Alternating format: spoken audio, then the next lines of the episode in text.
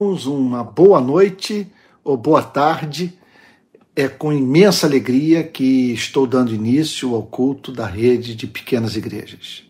Eu gostaria de chamar a sua atenção nessa noite é, para o Salmo de número, olha aqui, Salmo de número 33, que diz assim: Exultem no Senhor, ó justos, os que são retos, fica bem louvá-lo. Louvem o Senhor com harpa, louvem-no com cânticos na lira de dez cordas. Cantem-lhe um cântico novo, toquem com arte e com júbilo. Porque a palavra do Senhor é reta e todo o seu proceder é fiel.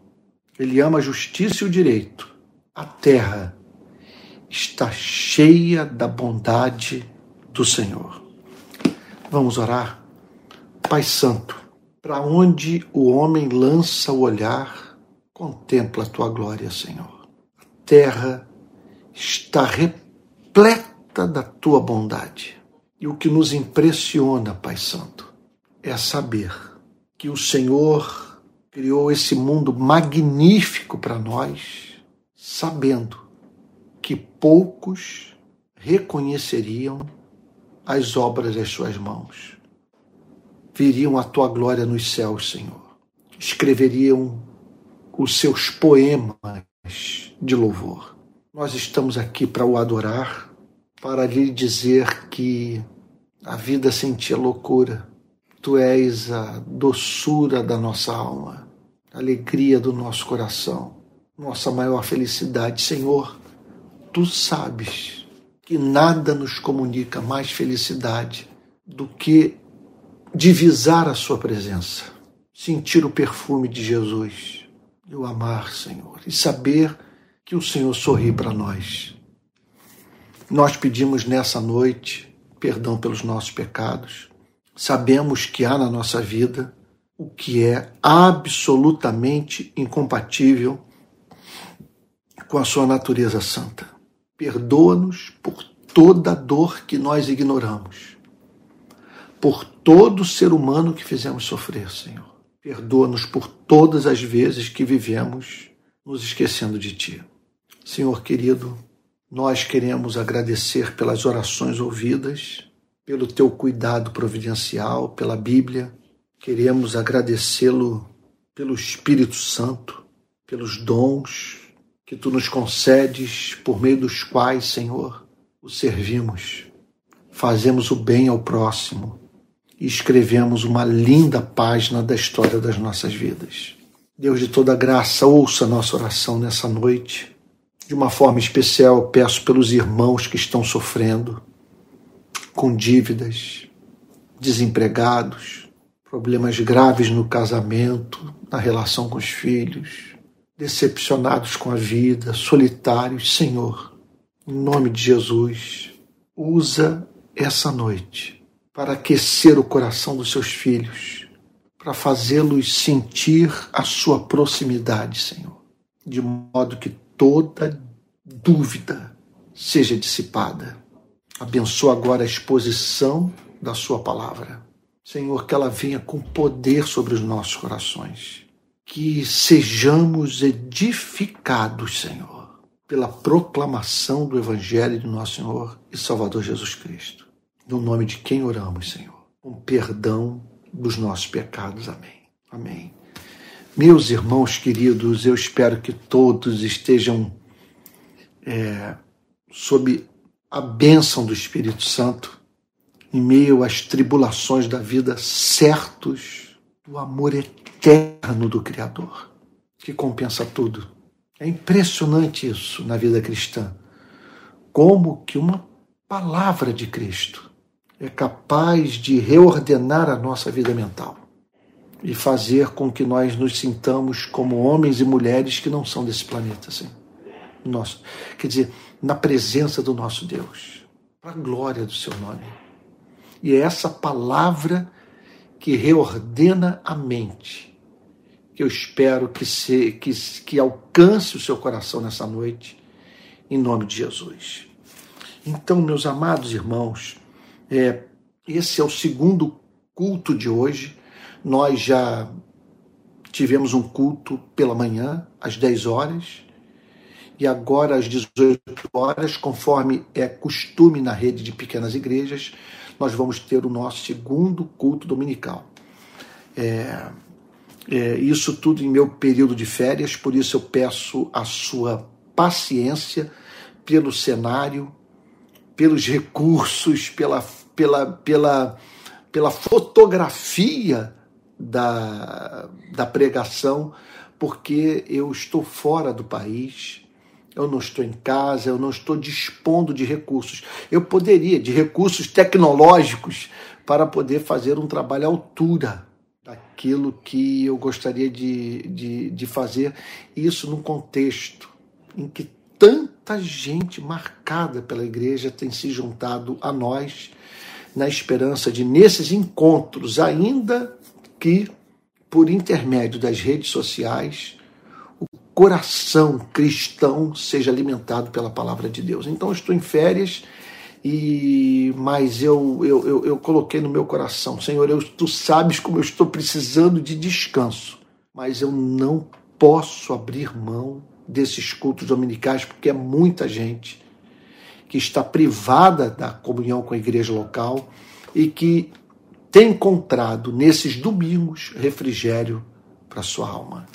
Então, nesse primeiro dia do, do ano, eu gostaria de de trazer a você, ao seu coração precioso, uma, uma palavra baseada, quer dizer, aquela que é capaz de, de nortear a nossa vida para o ano de, no, de 2023. Eu gostaria de chamar a sua atenção nessa noite, tomando liberdade, como primeiro dia do ano, de não dar sequência às exposições sobre as parábolas de Jesus porque eu tenho feito assim: domingo de manhã, exposição sobre os milagres de Jesus. Domingo à noite, exposições sobre as parábolas e metáforas de Cristo. Mas hoje, sendo o primeiro domingo do ano, eu gostaria de trazer ao seu coração uma palavra que o preparasse para 2023, que o ajudasse a viver uma espécie de vida que possa levá-lo, no final desse ano que hoje se inicia, a dizer: foi o ano mais abençoado da minha vida. Nunca Deus falou tal como falou nesses dias ao meu coração. Então vamos abrir a Bíblia aqui na carta de Paulo aos Efésios, capítulo 3, verso 14. Carta de Paulo aos Efésios, capítulo 3, versículo 14. Diz assim o apóstolo Paulo: Por essa razão eu me ponho de joelhos diante do Pai. Que imagem linda! Eu me ponho de joelhos diante do Pai. Eu me curvo diante desse ser amável, doce, misericordioso, encantador. Eu me ponho de joelhos diante do Pai. Eu me curvo. Isso é lindo. É o ser humano. Olha, eu vou lhe dizer, eu não me curvo diante de ninguém. Nesse ponto, eu sou profundamente arrogante. Não há quem me embasbaque. Não há quem, assim, que no universo, para cuja vida eu posso olhar e dizer o seguinte: divido a sua beleza, a excelência do seu caráter, o, o seu poder, o que você representa da minha vida, eu me curvo só tem um, só tem um do cosmos que exige isso de mim. Só tem um diante de quem eu me ajoelho, o Pai. O Pai. Diante dele eu me corro, alegre e livremente, porque ele é o Pai, absolutamente amável, absolutamente excelente, absolutamente desejável. E aí o apóstolo Paulo declara: por essa razão eu me ponho de joelhos diante do Pai, de quem toda a família nos céus e na terra recebe o nome. Verso de número 16. Eu não, fazer uma, eu não vou fazer dessa vez uma análise exaustiva de cada versículo. Conforme eu costumo fazer, eu tenho a tendência de explicar ponto por ponto, palavra por palavra, eh, dos textos que eu levo para o púlpito. Mas nessa noite eu gostaria apenas de destacar o que há de mais essencial nesse texto extraordinário da carta de Paulo aos Efésios. Versículo 16. Peço a Deus que, segundo a riqueza da sua glória, eu peço a Deus, o meu Pai, esse Deus doce, amável, que tem como música a minha oração. Eu peço a Deus que, segundo a riqueza, dá para você pensar no que significa a riqueza da sua glória. Ele está falando dos seus recursos inexauríveis, da perfeição da sua sabedoria, do seu amor, da sua santidade, da sua bondade, da sua misericórdia, segundo a riqueza da sua glória. Aqui estou eu, com demandas existenciais que esse mundo não dá conta. Se me oferecessem o planeta Terra para eu ser rei, os meus desejos não ficariam satisfeitos. Apesar de eu ser esse ser insignificante, não posso nem dizer que amanhã eu vou acordar. Não tenho controle da minha própria vida, eu não sou senhor dentro da minha própria casa. Apesar disso, eu tenho a petulância de dizer: dá-me a ti mesmo, pois sem ti, palavras de Santo Agostinho, ainda que me desses tudo quanto fizestes, os meus desejos não ficariam satisfeitos. Me coloque como o rei da Via Láctea, eu continuarei insatisfeito. Eu fui criado de uma tal maneira que o meu coração não encontra descanso enquanto não descansa em Deus. Então, qual é o suprimento para a minha alma? O que pode atender às demandas do meu coração? A riqueza da glória de Deus. E é para isso que o apóstolo Paulo apela. Para que, segundo a riqueza da sua glória, conceda a vocês que sejam fortalecidos com poder. Ele está, nesse momento, pedindo a Deus que fortalecesse com poder os cristãos da igreja de Éfeso. Com que propósito? Mediante o seu espírito, que ele os fortaleça com poder, que ele os prepare para, a, para algo que, caso ocorra na vida de vocês, os levará a terem uma ideia do céu, apesar de estarem na terra.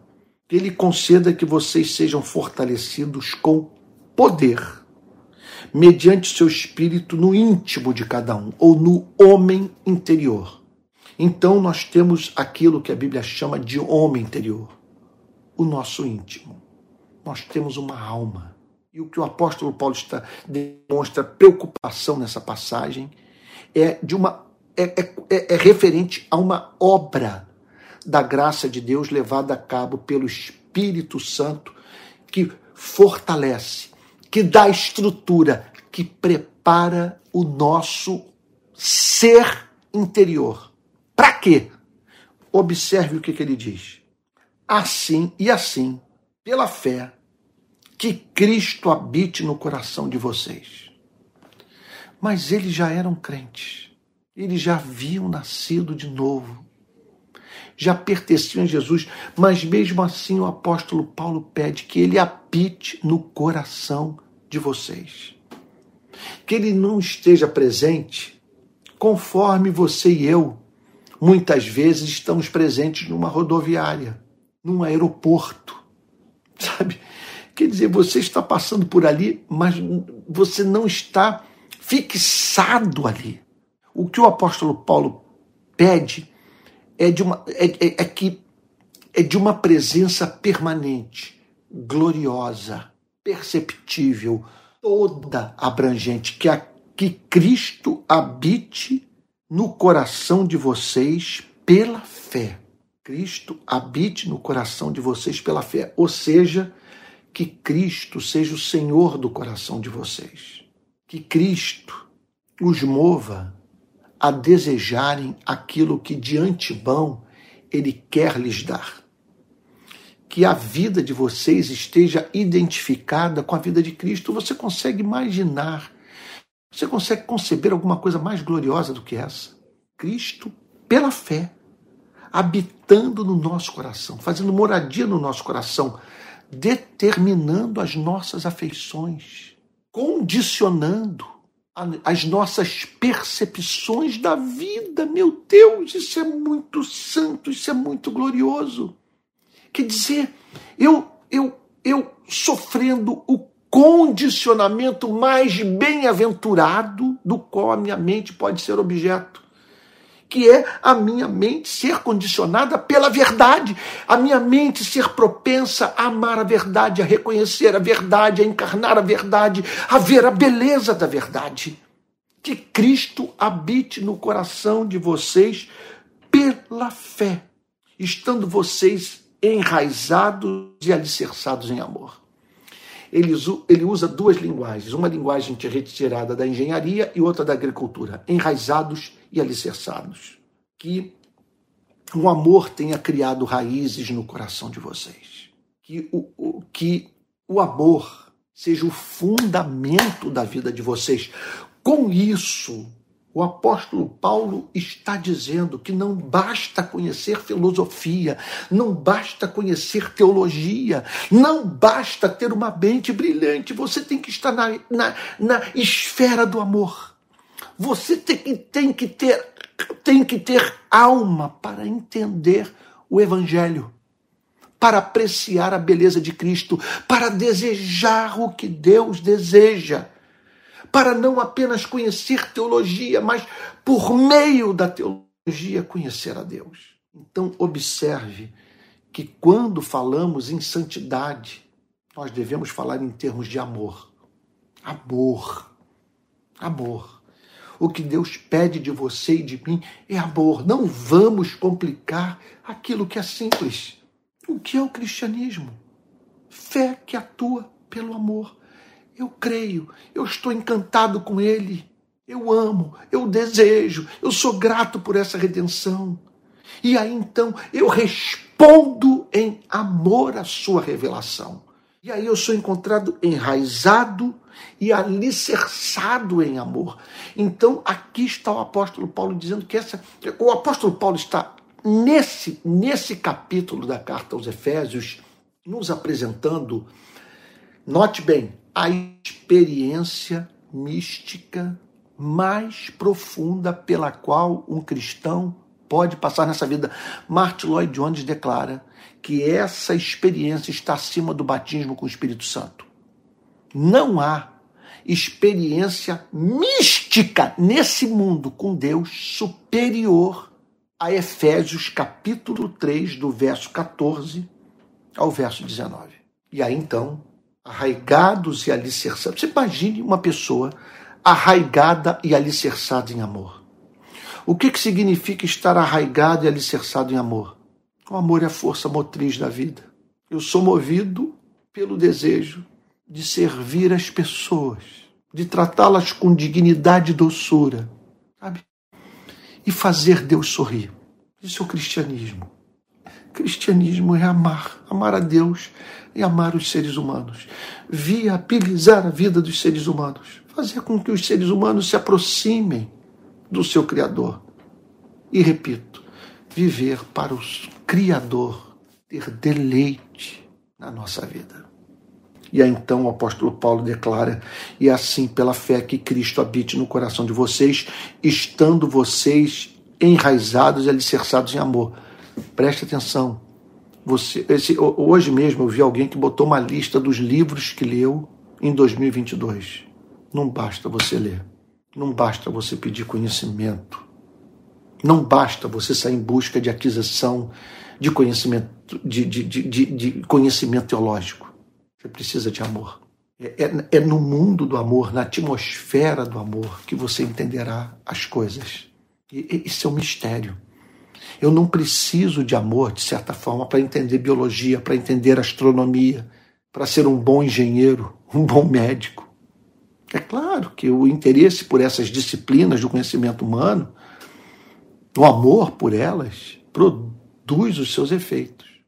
Mas veja só, do ponto de vista da assimilação da verdade, da apreensão da verdade, da cognição espiritual, veja, eu não preciso de amor para ser um bom biólogo, um bom médico, um bom cientista político, é, sabe, para ser um bom é, historiador. Agora, no que tange ao cristianismo, ao evangelho, à teologia de Cristo, eu preciso de amor. Se eu não tiver amor, eu posso até ser capaz de definir com precisão os artigos de fé, mas eu não vou sentir a doçura do mel. Você está entendendo? Eu vou apresentar a definição de justificação pela fé, regeneração, arrependimento, conversão e assim por diante mas eu não vou sentir o perfume de Jesus. Eu preciso do amor. Por isso que o apóstolo Paulo ora. Que vocês sejam fortalecidos, a fim de que Cristo habite nos seus corações. Ele está falando de uma experiência mística com Cristo, em que a pessoa tem a percepção da presença de Cristo, em que Cristo se funde a personalidade do cristão. E tudo isso com a vida do cristão estando enraizada e alicerçada em amor. E aí, isto para quê? Com todos os santos, com todos os membros da Igreja de Cristo, com todos os separados, com todos aqueles que foram tirados desse mundo para viverem exclusivamente para a glória de Deus. Isto para com todos os santos vocês possam compreender qual é a largura, o comprimento, a altura e a profundidade. Enfim, todas as dimensões e conhecer de modo experimental o amor de Cristo que excede todo entendimento. O amor de Cristo que excede todo o entendimento. Esse amor que é maior do que o amor que os nossos pais tiveram por nós. Esse amor que é maior do que o amor que os nossos que o nosso cônjuge tem por nós. É um amor que excede todo entendimento, é um amor que não pode ser definido com precisão. É um amor sobre o qual, de certa forma, eu não posso sobre ele falar. Porque, de certo modo, a experiência é incomunicável. Você só pode ter uma ideia do que eu estou experimentando se você estiver experimentando comigo. É um amor que excede todo entendimento. Ou seja, não cabe em nenhum tratado de teologia. Veja, aquelas pessoas eram crentes, haviam nascido de novo. O apóstolo Paulo não está pedindo pela conversão delas. O que o apóstolo Paulo está pedindo é, que, é para que elas passassem por uma experiência mística, sobrenatural, santa, bendita. Sabe? Quer dizer, que nem todos os cristãos conhecem vivenciaram. Conhecer em todas as dimensões o amor de Deus que está em Cristo. Conhecer o amor de Cristo. O que Cristo sente por você. O interesse dele pelo seu bem-estar. A fixação que ele tem na sua vida. Às vezes, na relação com os meus filhos, eu fico aflito quanto ao fato deles não terem ideia do quanto eu os amo. Como que eu gostaria que os meus filhos soubessem o que sinto por eles quando os vejo passar. A minha vontade é que em todo instante que eles cruzam o meu caminho, a minha vontade é de abraçá-los e beijá-los. A presença de cada um deles me comove. O que Paulo está dizendo é que Cristo sente o mesmo o desejo dele é, é o abraçar, é o beijar, sabe? É, é fundir o ser dele com o seu. É fazer com que experimentalmente você conheça o amor que fez com que ele carregasse o seu nome para a cruz. Quando ele foi parar lá, ele estava pensando em você, estava pensando em mim. É um amor que excede todo entendimento está para além de tudo aquilo que podemos sonhar, conceber, conjecturar. Excede todo entendimento para que vocês fiquem cheios de toda a plenitude de Deus. Para que vocês fiquem cheios de toda a plenitude de Deus. Para que Deus, meu Deus, como traduzir isso? Para que vocês transbordem de amor, transbordem de felicidade, transbordem de percepção dessa glória. A plenitude de Deus. Observe como o cristianismo é mais do que moralidade, é mais do que conhecimento teológico, é mais do que cuidar dos pobres, é mais do que pregar o evangelho para os perdidos, conforme costumamos dizer. Evangelho, cristianismo, a vida com Jesus é a plenitude de Deus na alma. É o ser humano possuído por Deus. É o ser humano pensando com categorias. É ser tomado da plenitude de Deus. É estar enraizado e alicerçado em amor. Ó oh, irmão querido, irmão precioso, mil perdões, mais mil perdões pelo fato da pregação de hoje não estar à altura da glória do texto, mas que você, pelo Espírito Santo, entenda, possa discerni-lo, aplicá-lo em sua vida de modo que você seja de fato tomado por toda a plenitude de Deus. Vamos orar? Pai Santo, não há nada que mais desejemos na vida do que essa passagem descreve. Nós queremos torná-la o vetor da nossa existência em 2023. Queremos viver para ser tomados de toda a plenitude de Deus. Porque só tomados de toda a plenitude de Deus, para nós não perdermos a esperança, a alegria, a paz nesse mundo infernal no qual vivemos, Senhor. Tu sabes que não é ingratidão nossa dizer que esse mundo é infernal. É um mundo que jaz no maligno. É um mundo de injustiça, é um mundo de sofrimento, é um mundo de trevas, Senhor. A fim de que possamos transitar por ele, mantendo a nossa identidade de sal da terra e luz do mundo, nós precisamos dessa bênção, Senhor. Concede-nos e ajude-nos a fazer da busca da tua face a maior ambição da nossa vida.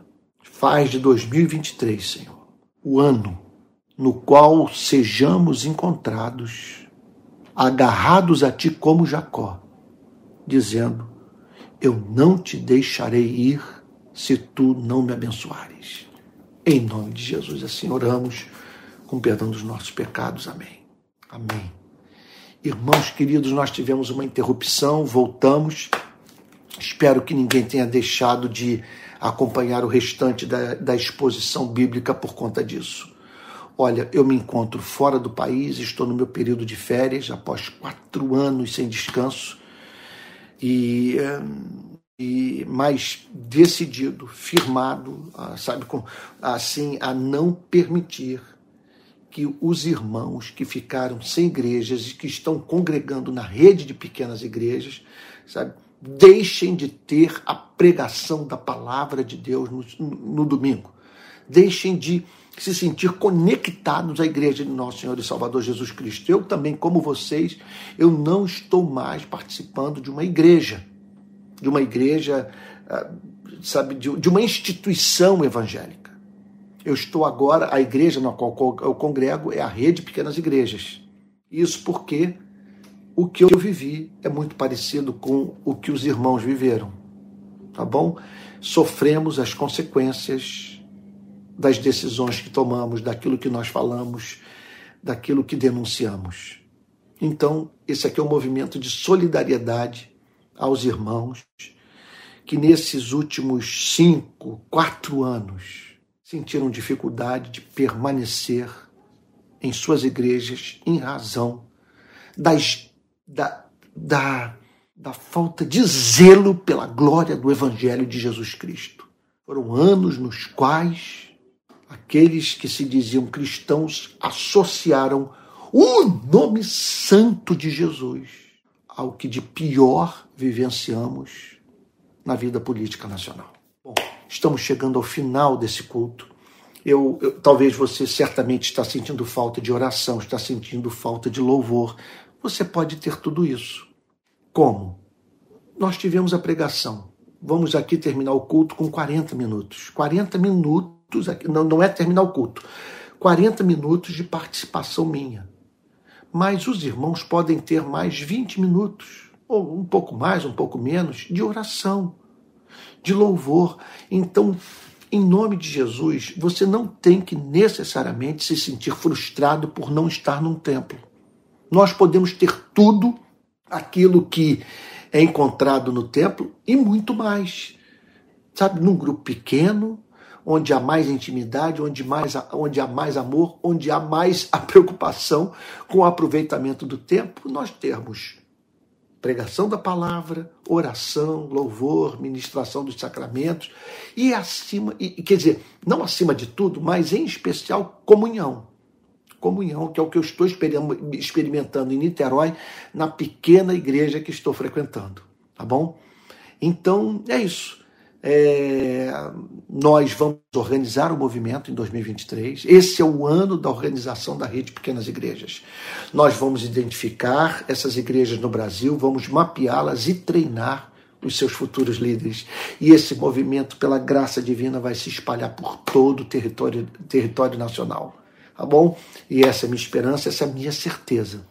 Olha, Caso você queira contribuir com a rede de pequenas igrejas e ela precisa da sua ajuda, nós temos pobres a ajudar. Nós, olha, nós mantemos o custo da transmissão dos cultos quando esses cultos são realizados em Niterói, na pequena igreja na qual eu congrego nos, no, nos domingos à noite.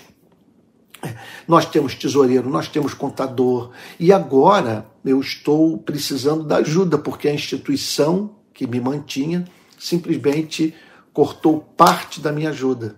E eu estou precisando do socorro da Rede Pequenas Igrejas e também a equipe que nós estamos formando vai precisar dessa ajuda. Se você puder contribuir, aqui vai o nosso Pix. Olha lá, pixrpi22 arroba gmail.com pixrpi22 arroba gmail.com Esse culto terminando, você vai ter o link dele, vai poder divulgar essa mensagem nas suas redes, entre os seus amigos, tá bom? Seus parentes. E daqui a pouco eu vou inserir links de cursos que nós estamos oferecendo e também o nosso Telegram, o link do Telegram, que é o principal canal de comunicação interna da rede de pequenas igrejas, ok? Então é isso. Espero que Deus tenha abençoado muito a você. E agora que eu vou terminar a minha participação Nada impede, olha, dos amados irmãos terem comunhão, repartir o pão, sabe? Fazer uma refeiçãozinha aí juntos e comunitária, a fim de terem comunhão, conversar. Nada impede os irmãos de debaterem sobre o conteúdo da mensagem, de explorarem o texto e tirarem dele aquilo que eu não fui capaz de comunicar. Nada impede os irmãos de cantarem louvores, de orarem, tá bom? Aproveitem esse restante de culto. Eu já fiz a minha parte tá bom? Estou saindo agora, quer dizer, trouxe a palavra, e agora os irmãos podem dar, dar prosseguimento se assim o desejarem, tá bom? Que Deus o abençoe muito. Vamos receber a benção apostólica e que a graça do nosso Senhor e Salvador Jesus Cristo, o amor de Deus e Pai e a comunhão do Espírito Santo sejam com cada um de vocês, desde agora e para todos sempre. Amém. Que Deus o abençoe até o próximo domingo, às 10 horas da manhã, ok? Depois, às 18 horas, e durante a semana, se Deus falar comigo, é, eu estarei, e eu espero que Ele assim o faça, eu farei o registro da mensagem e ela vai chegar até você por meio das redes sociais, tá bom? Que Deus o abençoe e o guarde. Fique com Jesus, que você busque a plenitude. Busque estar arraizado, enraizado e alicerçado em amor. Busque conhecer o amor de Cristo, que excede todo entendimento. Que essa seja a maior ambição da sua vida nesse ano que se inicia. Uma boa noite.